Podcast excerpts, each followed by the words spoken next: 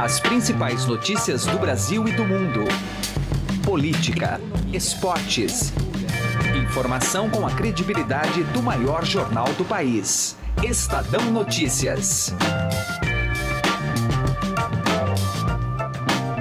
Olá, tudo bem com você? Eu sou Emanuel Bonfim está começando a partir de agora mais uma edição do Estadão Notícias, nosso podcast com análises, entrevistas e informações sobre os temas mais importantes do momento no Brasil e no mundo.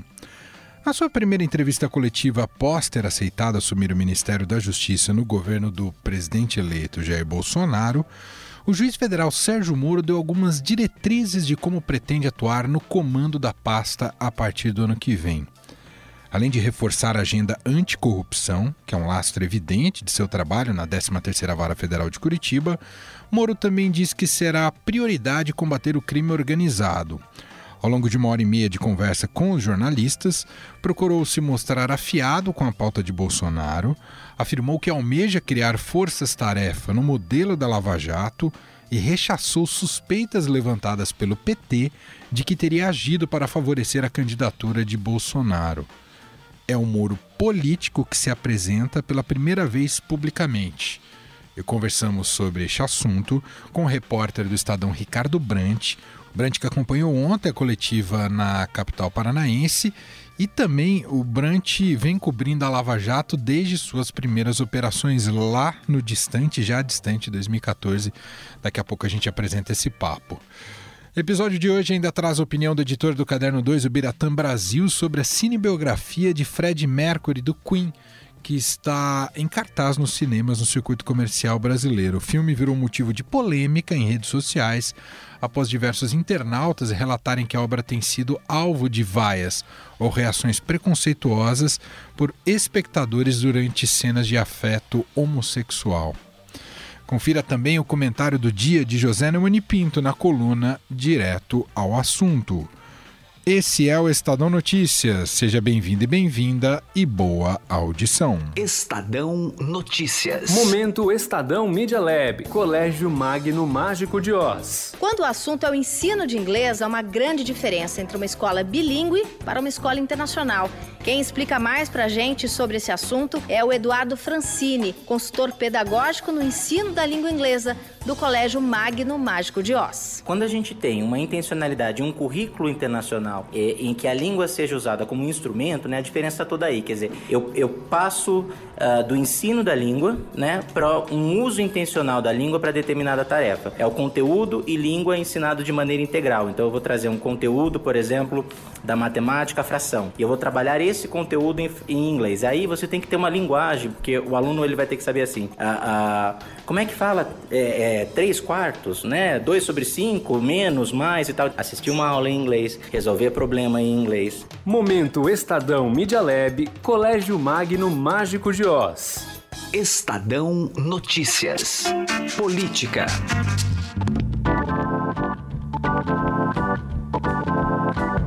O nosso papo agora é com o repórter Ricardo Brant, está em Curitiba e acompanhou ontem a coletiva de imprensa, a longa coletiva de imprensa com o juiz federal Sérgio Moro, que será o superministro, comandará o superministério da Justiça no governo Jair Bolsonaro. Tudo bem, Brant? Como é que você está?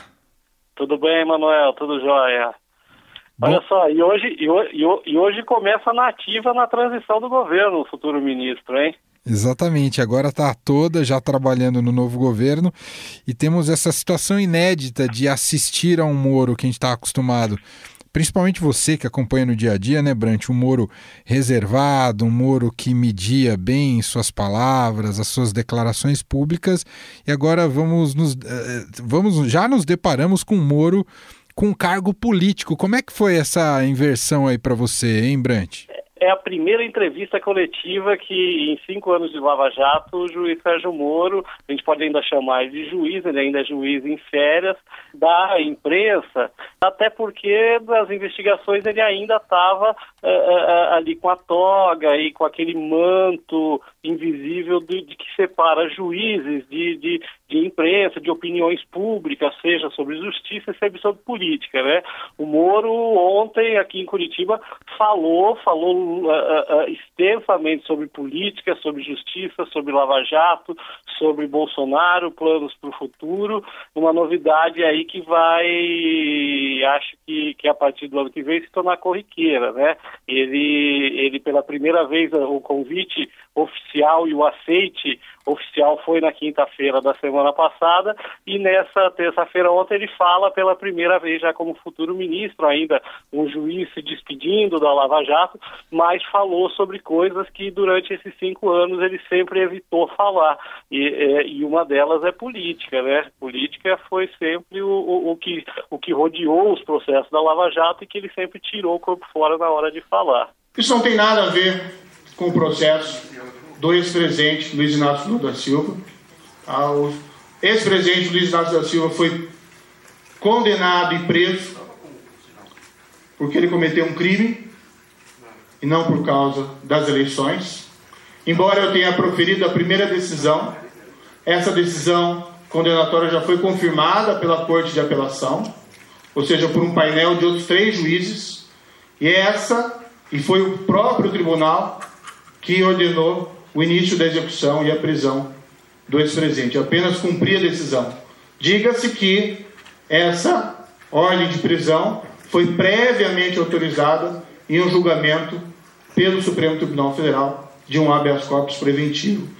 Agora, uma coisa que imagino que todos os repórteres que estavam presentes nessa coletiva, Brant, inclusive você, era um pouco captar o quanto esse Moro estava preparado para um cargo que tem muito mais amplitude daquilo que ele realizava no dia a dia ali na Lava Jato, ainda que a Lava Jato também fosse bastante tivesse um espectro bastante amplo, mas agora ele atende a outras frentes que não só os crimes de colarinho branco. Moro mostrou consistência nesse sentido, Brant? É, eu acho assim, é o Moro fora do gabinete, né? O gabinete dele de juiz é o gabinete fechado em que só entravam ali os seus assessores e as poucas pessoas que tinham acesso a ele. Agora ele vai ter que lidar com uma série de, de, de interface com, com, o Congresso, falou sobre isso ontem.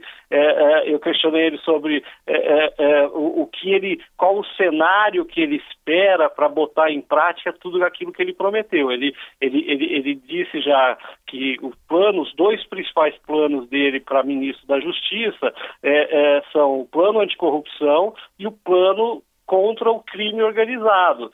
O objetivo é no governo federal realizar o que não foi feito, com todo respeito, nos últimos anos, de buscar implementar uma forte agenda anticorrupção.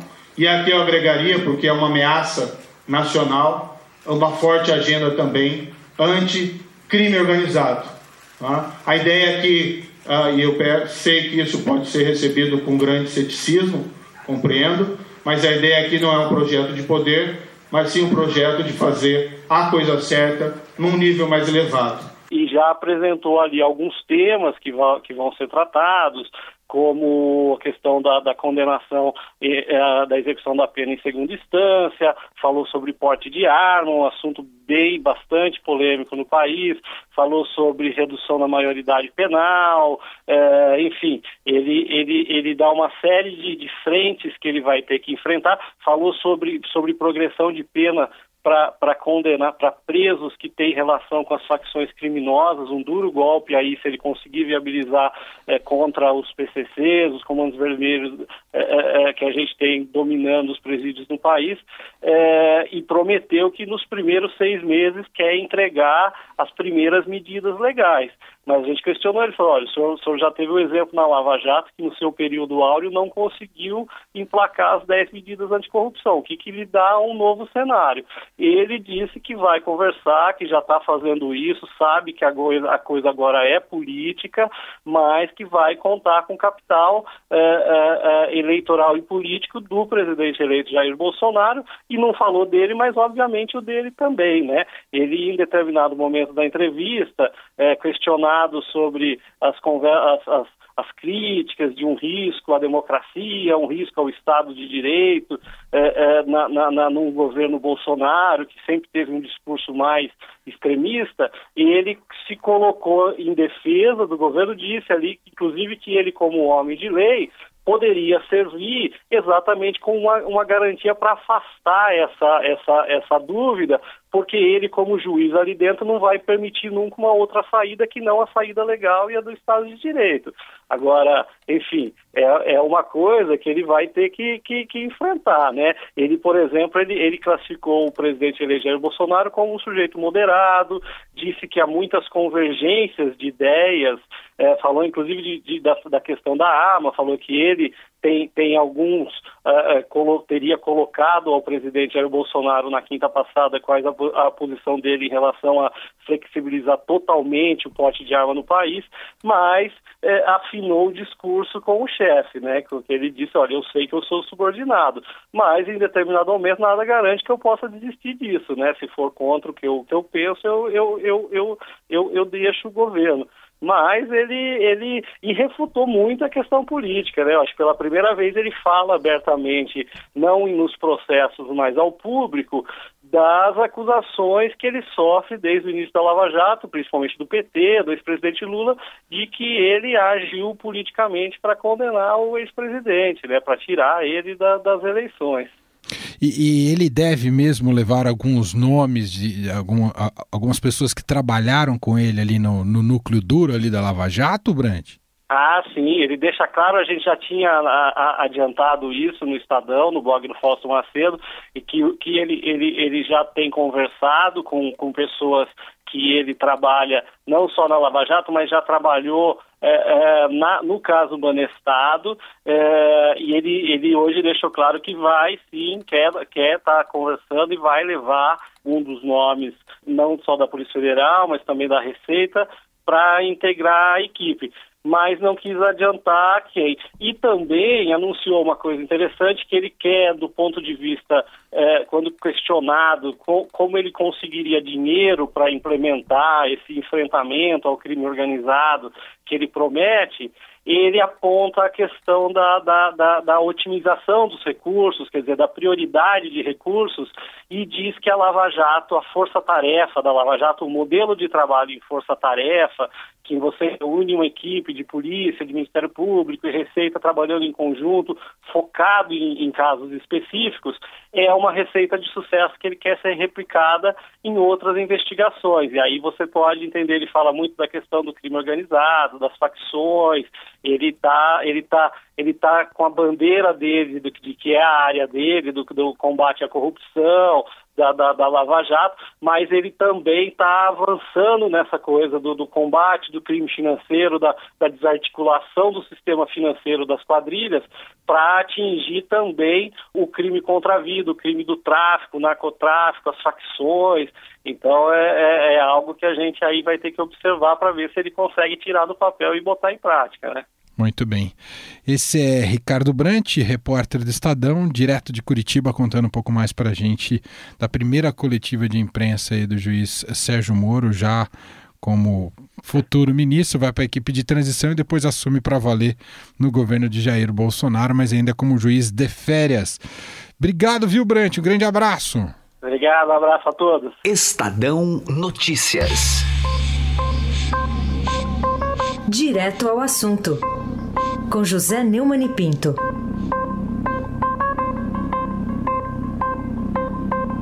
Já começa a ser noticiado com alguma frequência que o senador Renan Calheiros, que reelegeu o filho, Renan Filho, governador de Alagoas, não apenas volta ao seu mandato no Senado, como voltará à cadeira da presidência do Senado. Renan o pai é de uma ousadia biográfica. E desta vez a jogada dele é uma jogada pesada. É a jogada de sobrevivência da velha política que foi desmantelada pela eleição de outubro passado. Ele está desafiando os 58 milhões de eleitores que no segundo turno votaram em Jair Bolsonaro, que fez uma campanha barata, sem debate, sem horário é, obrigatório no rádio e na TV, desafiando exatamente a elite representada pelos chefões das organizações partidárias, que são também muitas delas organizações criminosas, que agora, na candidatura do Renan, encontram um bastião de resistência. É claro, é muito claro que o Renan vai, vem com uma conversa contemporizadora, vai adular um pouco o Bolsonaro, vai fazer o jogo do Planalto quando lhe interessar, mas se o Renan Calheiros for eleito presidente do Senado por seus pares, estará aberta uma trincheira para que a política de sempre, a política dos manda-chuvas, a política da ditadura partidária entre na brecha. É, o Renan, lá dos sertões de Murici, em Alagoas, sabe o que faz, é ousado e tem tido sucesso. Eu, como acho que a política tem que mudar, achava que o máximo que ele podia aspirar, já é muito, é uma vaga de senador por Alagoas. José Neumann e Pinto, direto ao assunto. Estadão Notícias. Cultura. Cinebiografia de Fred Mercury é alvo de vaias em sessões por conta de cenas de afeto homossexual. Destaque chega agora com Carolina Ercolim. Você já deve ter ouvido falar. Bohemian Rhapsody estreou nos cinemas brasileiros recentemente e vem fazendo barulho. Algumas críticas enaltecem o registro de uma biografia cinematográfica da banda Queen. Aliás, o filme tem os membros sobreviventes da banda, né, o Roger Taylor e o Brian May, entre os seus produtores, mas a produção que acompanha as origens e a ascensão ao estrelato global da banda inglesa e traz vários clássicos pontuando a narrativa, também tem algumas avaliações negativas. E um dos principais motivos de desaprovação é a maneira como o roteiro lida com a vida pessoal de Fred Mercury, marcada por conflitos internos em relação à sua sexualidade. Mas tem mais. E eu vou conversar aqui hoje com o editor do Caderno 2 do Estadão, o Biratã Brasil, sobre o filme. Tudo bem, Birá? Obrigada por estar aqui. Tudo bom, Carol. Obrigado também. Bom, que avaliação você tem feito desse filme que estreou e tem gerado muita repercussão? Olha, eu, eu concordo em parte com a crítica, especialmente a estrangeira. É, primeiro vou lá falar o que eu gosto. Acho que a parte final, a reprodução do show, Live Aid, é sensacional, de tirar um fôlego e vale por ali, é, por, por, aqueles últimos 20 minutos, o filme vale muito. Mas é, antes de, de assistir, acho que talvez isso possa ter contaminado a minha visão, eu li as críticas estrangeiras e, por exemplo, o New York Times dizia que era um filme para ser esquecido, sabe? Porque é, ele era muito vacilante. O Guardian também, o inglês, que é, dizia que a história é, buscava caminhos difíceis para contar aquela narrativa, aquela vida. Mas eu acho que tem tudo a ver com o que foi realmente a vida do, do Fred Mercury, né? Ele era sexualmente ambíguo, nunca se assumiu homossexual ou então bissexual, assim, então, né, abertamente, mais no final da vida só, quando ele já tinha contraído o vírus da AIDS. É, e muito por conta da família, que era muito religiosa. Isso até dificultou, ele é, foi criticado porque ele poderia ter sido um dos grandes ativistas naquela fase, anos 80 principalmente, quando a AIDS era um, realmente uma preocupação muito grande, não que não seja hoje, mas era maior, e ele poderia ter sido uma voz é, para abrir a cabeça das pessoas. Ah, e a forma como o filme trata isso, essa ambiguidade sexual, essa opção dele, é muito envergonhada. Ah, acho que é isso que é, desgostou os críticos estrangeiros. É, tem até um crítico, eu lembro que eu li um crítico americano, um Roger Ebert, que ele é muito famoso lá, ele, ele grava vídeos muito interessantes. Ele dizia que o, o filme tinha um tom moralista, até fóbico, sabe? Uhum. Ele achava que era imperdoável a maneira como o filme fala dessa vida sexual do Mercury, é, sendo que isso era tão importante também na, na, na, sua relação com a música. Então, eu tenho esses dois lados. Eu concordo, acho que há realmente um lado uma, que podia ser mais bem tratado, ou mais abertamente tratado, sem escândalos, sem fazer sensacionalismo, mas de maneira honesta. E tem um lado espetaculoso, que é o final do filme, que é maravilhoso. Por aquilo lá, vale ir ao cinema com certeza. Apesar da curadoria, dá para dizer que é um filme fiel? Hum, digamos que mais ou menos. ele é fiel em alguns momentos e ele falha por vergonha, vamos dizer assim, em outros, sabe? Uhum. É, é, você tem uma ideia, o ator que faria o Fred Mercury, o Sacha Baron Cohen, né, o famoso Borat, é. Ele é, discordou, ele saiu do projeto porque é, ele não queria que se colocasse que a, a, morte do Mercury aparecesse na metade do filme para depois mostrar a banda seguindo em frente sem ele, uhum. né? Então isso também não aconteceu, mas é, já já a, a, produção prévia já era conturbada, as pessoas já estavam é, internamente ali é, discordando de como contar essa história. Você ver, né? Como realmente ela, passados vai 20, 30 anos, ainda continua é, causando discórdias, envergonhamento, enfim. E o mais louco, Carol, é que em São Paulo, bom, na verdade no Brasil, eu não, eu não acompanhei fisicamente isso ainda, não vi, mas a gente vê nas redes sociais pessoas relatando é, de vaias durante algumas sessões de pessoas especialmente nos momentos homoafetivos, né? Pois é. Isso que eu queria tratar contigo, porque tem algumas cenas em que o cantor aparece se relacionando com outros homens, como aconteceu na vida real, além das mulheres. Mas essa bissexualidade tem sido recebida nas sessões, às vezes com vaias, com ofensas. Tem muitos relatos que estão acontecendo também no Twitter. É, isso é, aconteceria no país se não tivesse uma eleição ocorrido há, há, pouquíssimo tempo? Você acha que tem a ver com, muito com o contexto e do mês do lançamento ou você acha que a gente está entrando nessa neura mesmo? Eu espero que não. A gente está numa neura. Eu acho que não aconteceria isso talvez um ano ou dois atrás. Não, não teríamos isso porque quantos filmes, até em novela a gente já viu, uhum. beijo entre homens, entre mulheres, quer dizer, será que as pessoas ficam em casa vaiando também? Eu acho difícil, né? Ou vão para a janela gritar, também acho difícil. É, mas sim, um momento é, é, conturbado eu não diria, um momento é, muito esquentado, né? um momento muito eufórico que a gente está vivendo, está incentivando as pessoas a tomarem umas atitudes que talvez elas não tomariam é, normalmente.